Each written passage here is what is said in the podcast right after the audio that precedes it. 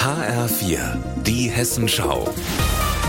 Unser Thema aus Südhessen und Rhein-Main. Mit Petra Demand, guten Tag.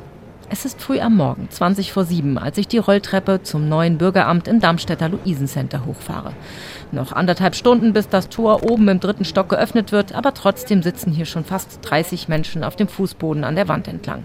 Sie wollen zur Ausländerbehörde. Die meisten von ihnen sind stinksauer. Gestern habe ich fast äh, 200 Mal angerufen und ohne Erfolg.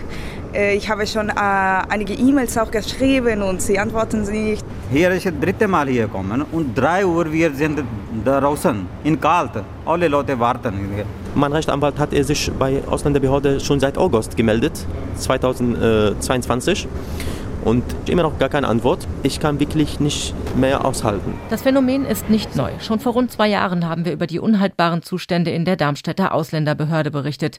Vor einem halben Jahr hat der neue Ordnungsdezernent Paul Wandrei die Verantwortung für die Behörde übernommen und eine komplette Umstrukturierung angekündigt. Mehr Personal, Expressschalter, Zuständigkeiten nicht mehr nach Alphabet, sondern nach Fachbereichen.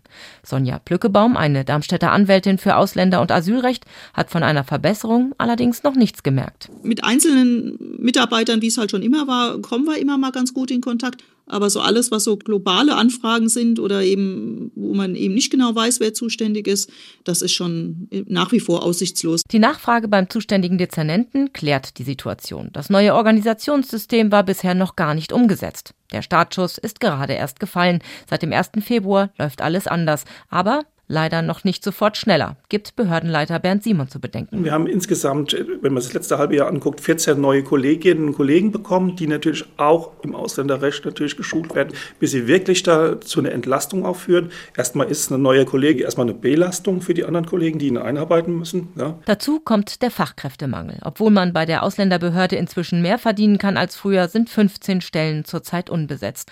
Trotzdem hat die Stadt Darmstadt das Ziel, bis zum Herbst soll es besser laufen. Kein keine Schlangen mehr vor dem Luisencenter.